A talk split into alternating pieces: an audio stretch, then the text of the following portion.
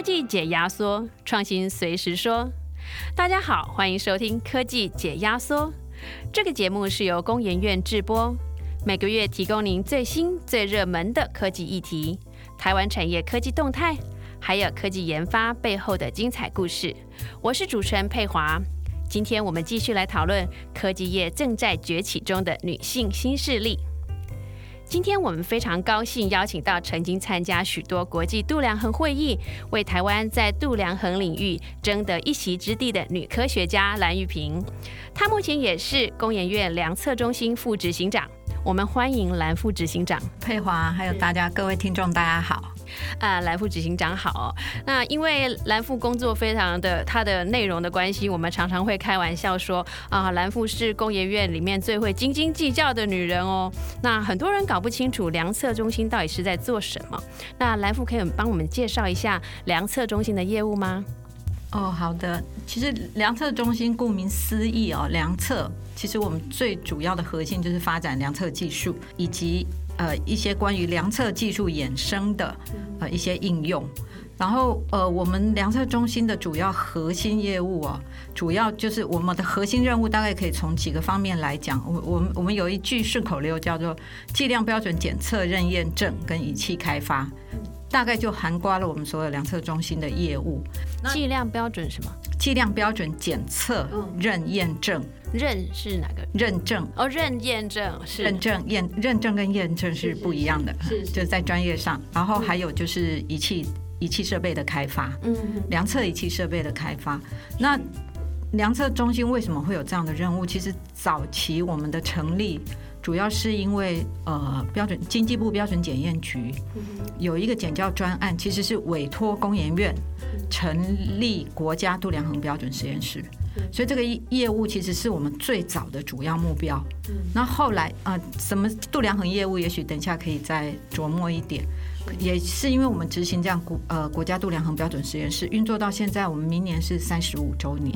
那整个延伸出来，包括因为度量衡标计量标准的这这方面业务的需求，所以我们延延伸出来有一些产品量测技术产品的。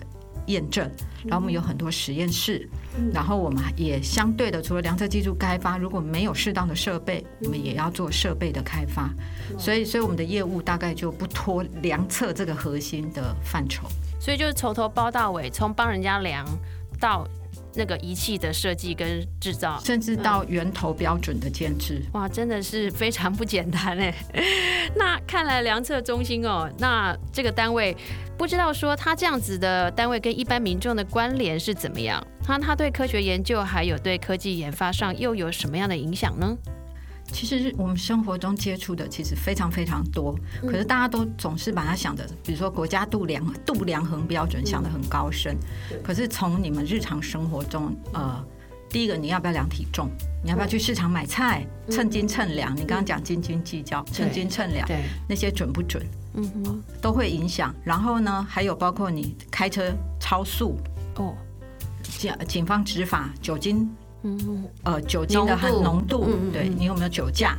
像这些都跟度量是有是有关系的。还有最近比较那个热门的，因为疫情的关系，你量体温，你量你发烧，你那个体温量的准不准？因为这会牵扯到你要不要隔离治疗。哦，所以这些都是跟日常生活有非常密切的关系。等于说，你从早上起床以后，你大概接触的这些生活上周边的事物，包括个人的，呃，我刚刚讲的量体重，你要不要减肥？你会看你的体重吗？你会看你的 BMI？像这些东西都跟量测是有关系的。那量测中心这些事情都由量测中心来负责呃检查吗？还是说他要？怎么样才会要用到那个度量衡实验室呢？呃，你这个问题问的很好，就是一般民众都会有这些感觉，嗯嗯，但是量的准不准这件事情，它会是往上追溯，哦，到我们源头这些的标准，都是在我们呃国家实验室做实现，在量测中心做实现，嗯哼哼，然后呃，比如说可能在国中、高中的。呃教科书里面，你会你们应该都有学过，叫七个基本单位，哦，是。什么秒啊、公尺啊，这这些东西。这七个基本单位怎么实现？那听起来是不是有点抽象？很对玄？怎么实现？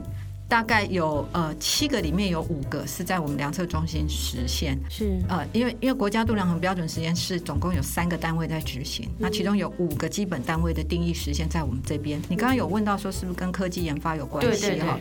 我举一个例子哈，这个可能就比较那个专业一点，比如说公尺。嗯公尺的定义是什么？什么样叫做一公尺？哈，标准的一公尺的定义是什么呢？就是光在真空中行走二九九七九二四五八分之一秒走的距离，叫做一公尺。嗯哦，这是光速，光速大家大概知道是三乘十的八次方嘛哈。精确的来讲，它是二九九七九二四五八。好，那么这样子一个定义，嗯光走了这样的呃时间内走的那个距离叫一公尺。嗯，那这一公尺怎么实现？那我们会用什么实现呢？我们会用镭量的意射，吗？我们会用镭射来实现。镭射怎么去实现公尺的定义呢？嗯镭射有波长，嗯波长的单位是什么呢？波长的单位其实就是公，就是跟尺寸有关系的单位。所以我们让镭射要让它变得很精确，它的波长或者反过来说它的频率要变得很精确，这件事情就是在我们国家度量衡标准实验室来做。哦，比如说镭射的频率要很稳，那我们要想办法用科学的方式让它变得很稳。那这就是我们的国家的标准。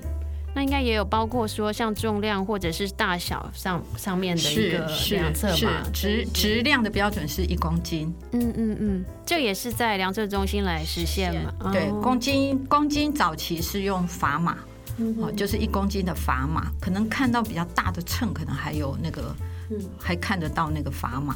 可是，在后来整个定义，现在整个基本量的定基本单位的定义都朝向用自然常数去实现。像刚刚我讲公尺，它就是用公斤啊去实现。然后像那个呃公尺是用不好意思是用光速去实现，然后公斤呢我们就会用普朗克常数去实现。有点像是用算的。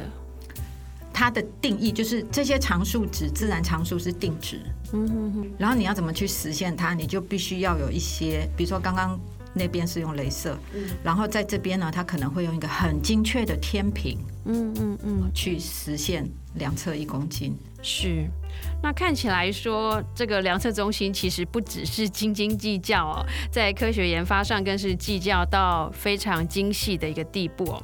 那我听说蓝富学生时代是主修物理的，那我查过近十年的资料呢，那物理系的女生大概只有占整个系的人数大概只有四分之一哦。那我也听说念物理的人都是最聪明的。那从像浩瀚的宇宙到眼睛看不到的一些围城啊，甚至是根本不存在于实体，它的重力、光还有电都是在物理的守备范围之内。那蓝富可以谈谈您为什么想念物理吗？那还有当时呃班上的男女分布的状况。啊，其实说起来有点丢脸。为什么想念物理哦？我我我通常我都是用删去法，比较明确的，我比较明确的知道我不喜欢什么，嗯但是不是很明确说我是不是真的喜欢什么。所以我当初我们那个年代考试的时候，填志愿是要填科填科系，选择科系的时候，我很第一个在念书的时候就很明确的知道我不喜欢背。嗯哼，可是说实在话，我背还蛮厉害的，我记性还蛮好的。可是我不喜欢背，因为我觉得很没很没趣，所以这就已经是二分法，我就先选了理工，哦，理工的那个呃专业去去念，然后呢，再过来就是化学、化工这类，呃呃，可能有受到那个时候同学的影响。他说不要选那个，那个哦很多有毒物质，然后做实验很危险。嗯哼，其实后来发现物理也有很多危险的实验啦，哈。不过那时候可能就多少有受一些影响。然后为什么念物理就考上物理系啦？后来想想，哎，物理也很好，物理因为就是所有的都要学嘛，哈，它包容非常广，对对对，所以就去念物理了。可是后来到了研究所，我就转光电了。嗯，但是光电其实也是跟物理也是有对，它算是一种应用啊，物理里面的一支。然后我们那个年代哦，你这个这个呃二十五 percent 就是近十年的资对，是近。十年，对，我念书的时候，我们每一班就一个年级，物理系的每一班大概四个到五个女生，所以大概只有十分之一。哦，那现在进步的蛮多的哦。那个时候大概只有十分之一左右。是是。那那个时候在因为班上这样子的男女分布，有经历个什么有趣的事情吗？其实呃，我印象比较深刻的是啊，呃，你知道大学男生哦，他们喜欢找外校的女女生的那些科系的女生来做联谊或办舞会。嗯哼嗯哼，我印象很深刻的是，我们班的男生呢，他们就去邀了呃，不知道哪个可能外文系还是哪个的女生来办舞会。可是他们非常照顾我们，我们班的男生是非常照顾我们的，所以你说有感觉到性别差异吗？没有，他们把我们跟他们当同性看待，他怎么照顾？也热烈的邀请我们去参加舞会。通常 通常这种场合哈，按照以往是不会邀自己系上的女生去参与的，也邀请我们去，然后呢，也不让我们当壁花。嗯嗯，呃，后来我们有探究原因，那是他们不好意思去邀别的女那个不认识的女生。哦，所以就对，就邀自己的同学。就玩的很开心，所以其实我们也很开心，然后我们也不觉得有受到什么呃差别的对待。嗯，然后在求学过程中，其实是嗯比较没有感受到有很大的呃性别上的呃因为性别造成什么样的困扰或是什么样的那个不变。嗯哼哼，老实说，都念到大学，其实大家对那个男女生的那个性别意识上面平权的那个意识都会比较强了哈。是是，那后来又是怎么样进入工研院的呢？哦，我刚刚有提到我研究所念光电嘛，嗯嗯，然后那时候台湾的光电产业其实还没有非常的蓬勃发展，所以通常呃我们会比较想要进的研究机构，因为光电产业没有蓬勃发展，所以你在业界里面相对的呃比较少，或者一些比较比较专门，嗯嗯，好像现在很。很夯的那个大，像大力光什么这些，他们专注在光学设计，这个就是很很特殊的哈，自己生产镜头或什么。然后我们那个时候大家都会想要进工研院，呃，是大家已经是很知名的研研发机构，对，所以会是想要进来。可是说实在话，我不像我的同班同学那时候毕业，他们就。毕业之前，他们就已经，其实我们都有安排参访工研院。嗯，那时候对工研院的环境就觉得很好，然后也是一个很适合做研发的地方。对，然后我们有很多同学一毕业就进来了。嗯，然后我没有啊，我那时候还在犹豫，我是要出国念书呢，还是还是进呃留在国内？嗯，然后后来有是看到一张海报，他那张海报是量测中心的海报，他要。征求做呃，他们要做一个呃叫做镭射扫描共焦显微轮廓量测仪。哦，对我来说是天书一样。这个我那时候看，我我那时候看的时候，我觉得很有趣，因为哎，镭射量测中心，我那时候跟跟你今天第一个问题一样，其实我也不知道量测中心干嘛。嗯嗯。然后我就想，镭射哎。然后我们念光电的，哎，他们用镭射开发仪器，对，感觉好像还蛮有意思的。后来想说，那先来工作存个钱嘛，哦，到时候想出去念再出去念，所以就进来了。哦，就进来了。进来的过程顺利吗？还蛮顺利的啊。嗯，大家其实他们就对我们的，呃，我我讲说那个时候国内只有两个光电研究所，还没有光电系。嗯，那这样是不是透露年龄了？哦，好，然后就是。那两个光只有两个光电所，所以光电的专业人才其实是很少的。哦，然后所以进来他们一看我是光电的，嗯，然后镭射嘛，镭射大概就只有光电或者大学物理可能会稍微有有带到，嗯，那就所以就进，所以专业上刚好 match 就对了，嗯，呃，可以。部分这样说，因为还有其一些很专业的部分，因为在光电产业，就就像我刚刚提到的，有有做光学设计的，有做光干涉两侧的，有做光纤的，所以其实它还是有细分的。是是是。但是对对我当时的老板来讲，他们他们可能看到，哎，是光电正正科系的来的，他们大概就很高兴了。哦，所以我运气算蛮好的。那时候您的同事里面有有女性吗？我的同事里面，如果说我做同一个 project 的，没有，是没有，哦，是没有的。所以那时候在量测中心，女性的其实人数也不多。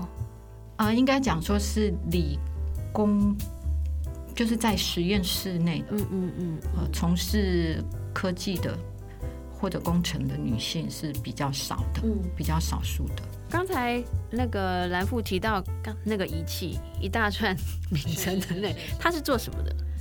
它其实就是呃做比较细微的呃量测，嗯哼，是量什么标准吗？轮廓轮廓的量测，那其实那是一个科专计划，这很有趣。它是一个科专计划，是量测中心早期最早期的科专计划。它除了国家度量标准实验室标准局给的计划以外，那时候他们也想提科专计划，所以我一进来我是做科专计划。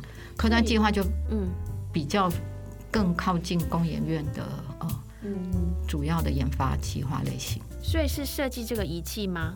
对我们想那个时候只有只有国外，因为它可以看到，里面有个显微嘛，哈，所以它是共焦显微，它又有它的主要的光源又是镭射，那它的共焦的结果是让原来显微镜可以看到的又可以提升四倍以上，哦，所以是那样子的一个设计，但是那个时候国外的仪器非常昂贵，嗯嗯，所以那时候我们就想着说要要来自己开发。哦这样子，所以所以我也我也觉得这是一个蛮有趣的，对，有挑战性的。嗯，了解。那其实为了度量衡的这个标准啊，那台湾必须要跟国际接轨嘛。那我听说蓝富林经常代表台湾出席很多度量衡的国际会议哦。那您可以跟我们谈谈，就说几次令你印象深刻的一些国际会议吗？其实我会出席国际会议，其实呃。有有有一些原因啦哦，一个是当然是，呃，主管主管给我机会让我去国际历练嘛，然后呃参加的，因为我参加的主要都是比较是度量衡、国际度量衡相关的那些国际会议。那印象最深刻的当然就是最最近的那一次嘛，哈，就二零一八年那一次国际度量衡大会。对我刚刚有提到，就是我们七个七个基本单位哈。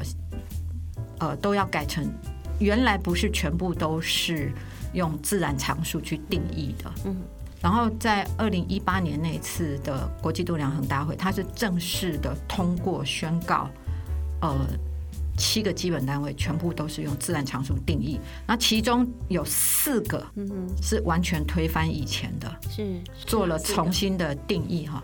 一个是公斤，哦，公斤，然后温度，嗯，温度，电流。然后还有一个是摩尔，摩尔是化学啊物质量，这四个定义全部改观，就是用。然后这些呃，为什么说这个是很非常令人印象深刻呢？因为第一个公斤的定义是百年多来都没有改，对。然后改一个定义是一个很大的、很大动作的，全世界其实从最简单的，你光是教科书就要改，对。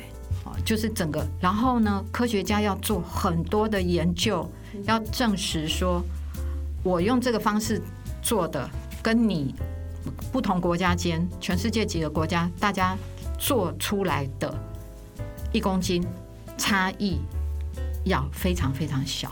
嗯哼，要在十呃，我没记错的话，应该是十的负八负八之内。哦，就说大家做的程度要一样，所以这也是我们国家标准实验室的一个任务啦。我刚刚也有提到说，比如说镭射要稳，对，要非常稳，对，哦，我们要稳到十的负十五、负十六，嗯嗯嗯。那可是你各个国家，嗯，量出来的结果要要一致，这样才能作为一个标准嘛，不能只有我们自己台湾的标准跟国际不一样，因为台湾毕竟还是外销导向，所以在那个场合的话，哇，我在想说，我居然经历了，嗯。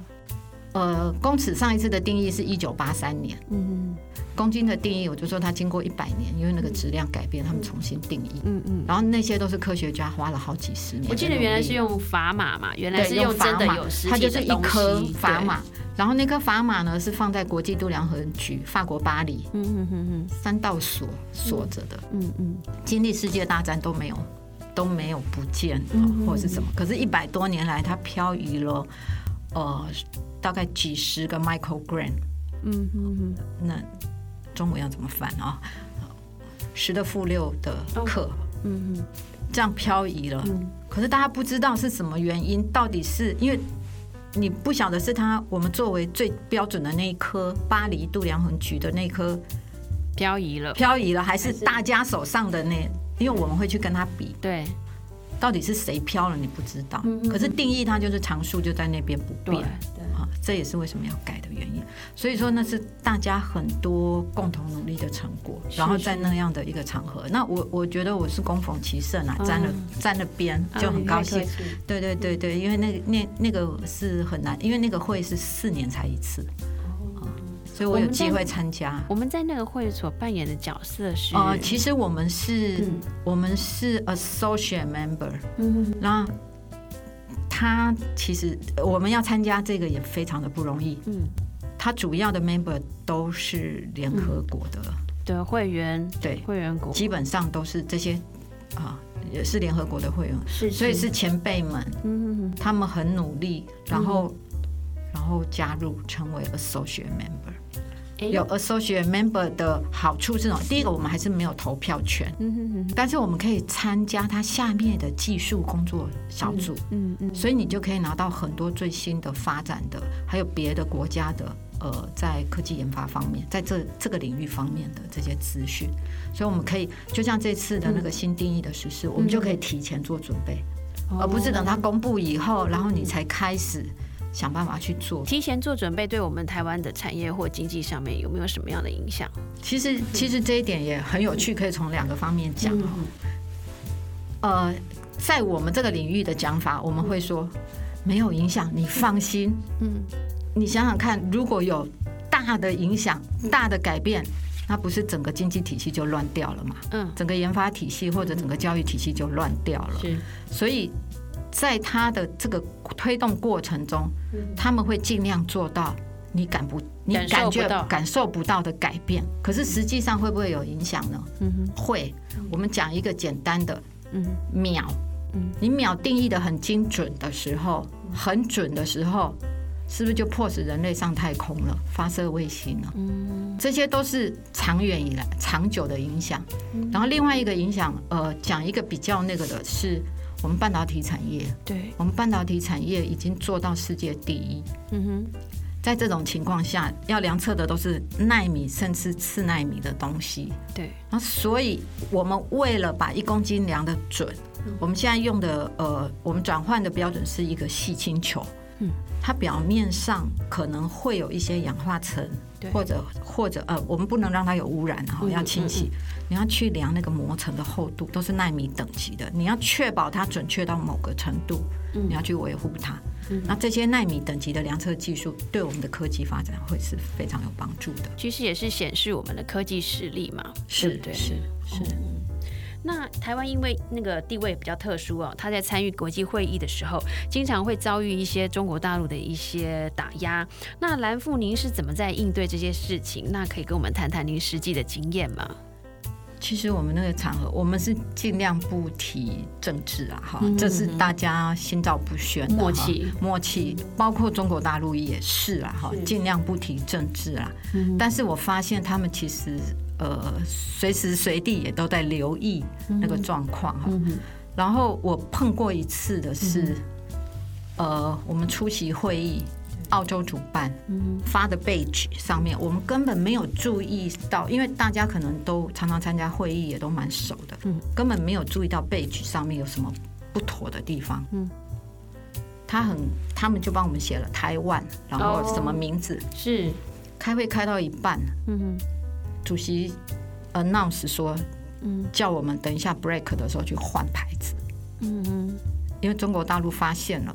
啊，主办方有了这样的一个错误啊，所以全部改成 Chinese 台北哈。哦。那像这种场合，我们也不会特别去抗议啦。哦，好，那主也为了为了配合主办方，嗯可是实际上呢，我们在这样的场合呢，我我觉得我可以比较骄傲的说，我们是靠技术实力在那边获得尊重，尤其是在亚太区域，嗯嗯亚太区域的这一块。对。啊，亚太区域，呃，我们度量衡界的组呃这个社群里面哈，其实呃，目前有他们有四十几个、四十几个国家经济体在参与。对，可是真正技术实力好的，大概大概大家数得出来哈，日韩、中国大陆、纽纽澳，然后新加坡有部分，其实台湾算是呃技术实力比较强的。我们在某些领域，我我们因为经费所限，然后没有办法全面性的发展，但是我们在某些特定领域是被认可的，所以他们都非常尊重我们的意见。也希望我们的参与在某些活动上面。嗯，那能够在国际场合里面为国争光是非常荣耀的哈。那在台湾呢，念理工科的女生算是少数。那在国际度量衡的领域，以您的观察哦，那女性的比例跟她的地位又是怎么样的呢？其实，在我们的呃会议场合里面哈，女性要看要看领域，嗯比较偏机械工程的领域哈。呃，相对的确女性是比较少一点，但是大家是非常互相尊重的。对，像有一些呃技术委员会的主席也都是女性，不会。我我刚刚讲的，像像我比较熟悉的长度的那个领域，对，长度领域女生本来就比较少，因为很多是机械量的东西。哦，但是我们呃的技术主席，嗯。就已经有两位都是女性都担任过了，所以就就类似这样子。然后这跟领域有关系，像比如说在属于生意领域的女女性就比较多，化学领域的女性也比较多。可是，在我们这个呃度量衡呃这方面还好哎，就是大家都还蛮尊重女性的，也不会特别有呃，主要还是看技术实力。是。那据我所知所知啊，蓝富本身也是中国工程师学会女性工程师委员会的委员之一哦。那近年来，中国工程师学会也会积极推广女性投入科学啊，还有技术工程跟数学，就是 STEAM 领域这个这方面的的这个工作。那联合国也鼓鼓励女性啊，要接受这个 STEAM 方面的教育。那为什么您觉得说，为什么女性投入 STEAM 这么的重要呢？呃，其实哈，我我本身也是。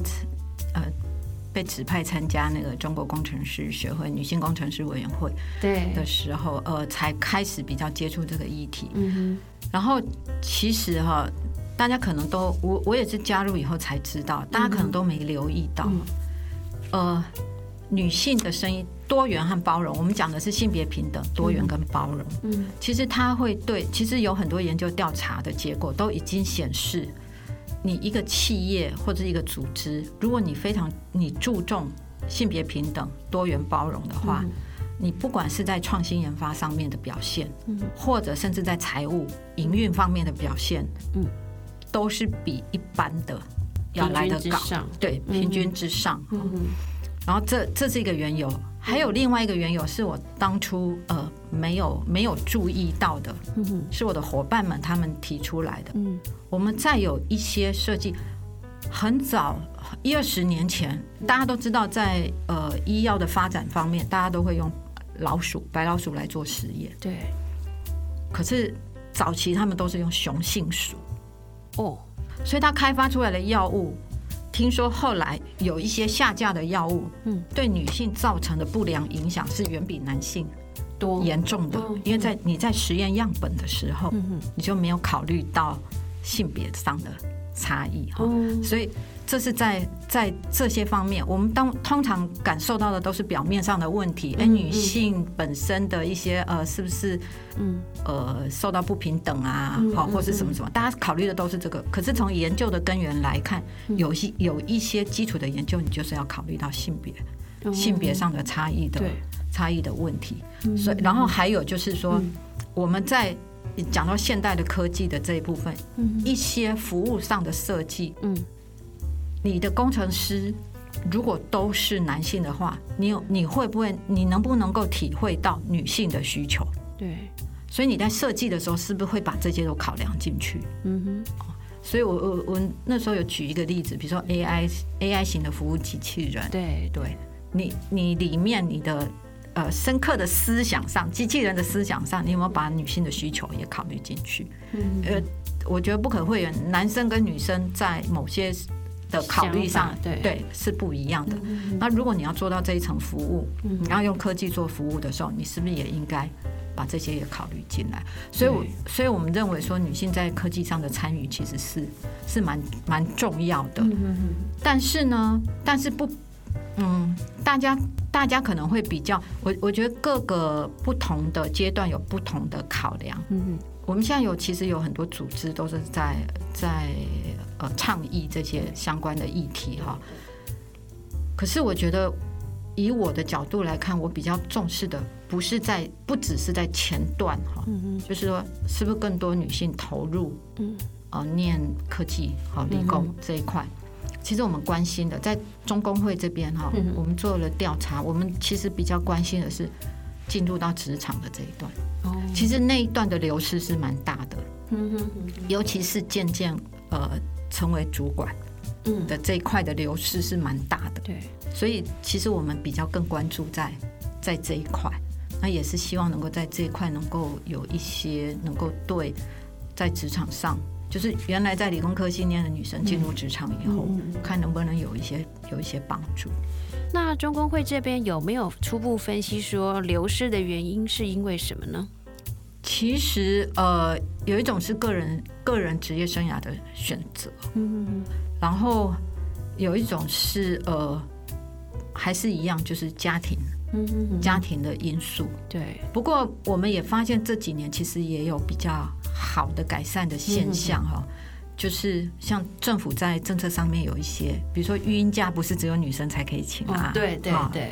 产假男男生也有陪产假，就是类似整个呃环境措施或法制设施更更完善的上面更对对对所以你会发现说，其实这个现象也慢慢在，也慢慢在。消失，就是说在它的改善阻碍阻碍就减少了。对对对，但是不可讳言，我们还是会受到传统，因为我们一直以来都是呃以男男主外女主内嘛哈。嗯，这样子的逻辑在过生活。呃，老 老一辈的对这个还有这个想法，但是我认为现代的年轻人，然后慢慢的这一二十年来看，其实慢慢的有一些改善，然后所以我们我们比较关注的是在是在这一这一块。嗯嗯嗯，其实台湾这几年哦，大专院校选择就读科技学科的女性比重也有逐年提高啦。那从九十八学年到一百零八学年呢，科技类学科的女学生的比例呢，从百分之三十二增加到百分之三十六，那十年内增长了百分之四，其实好像其实没有很大哦，对不对？那倒是女性科技的博士哦，占比从百分之二十成长到百分之二十六，那显示说女性往专业探索她的意愿跟她的能力都在逐年增加了。那依您看呢，就是常年在任职那个研究机构的这些观察哦，那您觉得说这几年台湾女性在科技领域崛起的状况是您您觉得是怎么样？呃，科技领域啊，工程师，哼，对我我我觉得这方面可能要问呃大学教授会比较哈、比较更有呃代表性对更有代表性。是，但是我感觉到整个社会氛围，嗯。其实你可以去看一些媒体上面，嗯。然后还有就是企业。嗯国际型的企业、优良的企业、嗯。性别平等、嗯，多元包容是他们的重要评估指标。哦，所以他们都会去强调注注重这一块。然后我觉得很有趣的是，在台湾的报道上，我们可以我我甚至可以看到 IBM、嗯。Google 对，这些大的国际公司在台湾设研发中心的时候，嗯。他们的露出媒体上面，你可以看出来，他会特别强调，嗯。他们会呃有更多的欢迎更多的女性工程师加入，是是，好，可以会做这样子的一个宣传。嗯啊，我觉得这些都有助于，然后再加上现在是呃整个是数字时代嘛哈嗯，然后网网络媒体，然后我认为现在的小孩也更多的自我思考、呃自我认知跟独立性，嗯。所以我想这也会促使更多的女性会去投入自己想要去做的。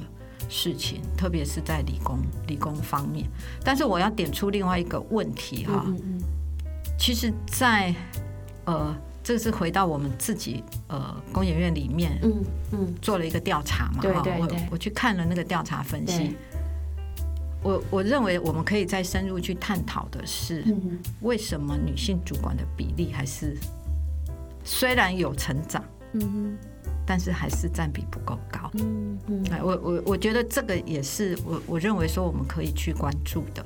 是是，嗯。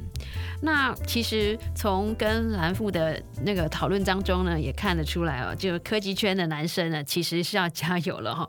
那今天非常谢谢蓝富接受我们的访问。那您是非常优秀的物理学跟度量衡的专家。那我们今天也学到很多关于度量衡方面的知识。那再次谢谢您的参与，谢谢，谢谢。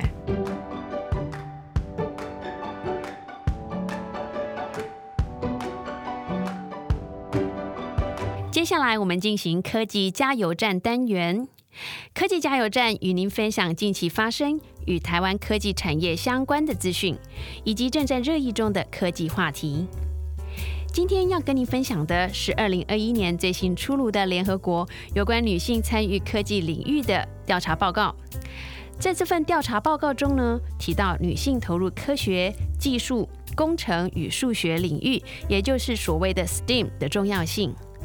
特别是我们即将迈入工业四点零的时代，人工智慧与机器自动化可能会取代大量的人力，所以呢，女女性更加不能在科技领域中缺席。以英国为例，像是餐饮服务、零售、邮物快递、纺织等这些容易被自动化系统取代的工作，这类工作有七成是女性。报告中也提到，从二零一一年到二零一七年。英国许多零售通路陆续建置了自动结账系统，有四分之一的收银员工作消失了，而这些收银员多半也是女性。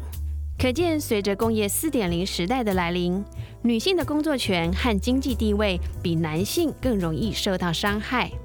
所以，培养高技术、高教育程度的技能，像是科学研发、城市写作与资讯顾问、建筑与工程、教育等等。对女性来说是非常有必要的。事实上，因应工业四点零的需求，就业市场对科技相关的技能需求非常的庞大。估计从二零一五年到二零二五年，欧洲对科技相关的劳动力需求就增加了三倍。但是，相关人才的供给却远远赶不上需求，这对女性投入科技领域是一个大好的机会。女性投入科技，不仅可以提升自己未来的职场竞争力，还有助于经济成长呢。根据研究，在欧盟国家，缩小男女在科技教育上的落差，有助于提升人均 GDP。可见，鼓励女性投入科技领域，不仅利民，还能富国，好处多多。女性投入科技领域还有一个重点，那就是 AI 人工智慧。女性在科技职场上相对弱势，似乎是一个全球的现象。在欧洲，有超过半数取得 IT 学位的男性加入科技职场，而女性这个比例只有四分之一。在美国，虽然有百分之五十七的专业人士是女性，但却只有百分之二十五的电脑专业人士是女性。女性面对在职务升迁上的玻璃天花板。还有同工不同酬的问题是主要的原因。世界经济论坛的调查也指出，全球 AI 相关专业人士只有百分之二十二是女性。这会发生什么状况呢？不知道大家是否看过《云端情人》这部电影？里面集智慧、体贴、性感于一身的聊天机器人，就是设定为女性。《银翼杀手二零四九》中百依百顺、几近完美的 AI 女朋友。还有超完美娇妻中出得厅堂入得厨房的完美老婆，这些都是以男性观点出发的 AI 应用。再举一个例子好了，iPhone 的语音助理 Siri 最初是以女性的特质来设计的，所以当人用性别歧视的用语来怒骂 Siri 的时候，Siri 竟然要回答说 I would blush if I could。假如我可以，我会脸红。用这样来回答侮辱他的人。Siri 的回应让许多人突然发现，科技产品如果全部都由男性来主导的话，那可能会造成许多问题。如果没有足够的女性参与 AI 的研发，那么在未来 AI 无所不在的世界里，很可能会缺乏 AI 的女性观点，那么刻板印象也会越来越深。讲到这边，女孩们对于参加科技研发的行列，是不是更跃跃欲试了呢？想知道更多科技女力崛起的故事，欢迎搜寻工业技术与资讯，上网阅读或下载我们的月刊。下一集我们要带大家探索现在很夯的电动车电池技术。想知道最新的电池趋势吗？您可以在订阅平台上按下订阅或关注，节目上线时就会收到通知。如果喜欢我们的节目，也请分享给身边关注台湾科技创新议题的朋友们。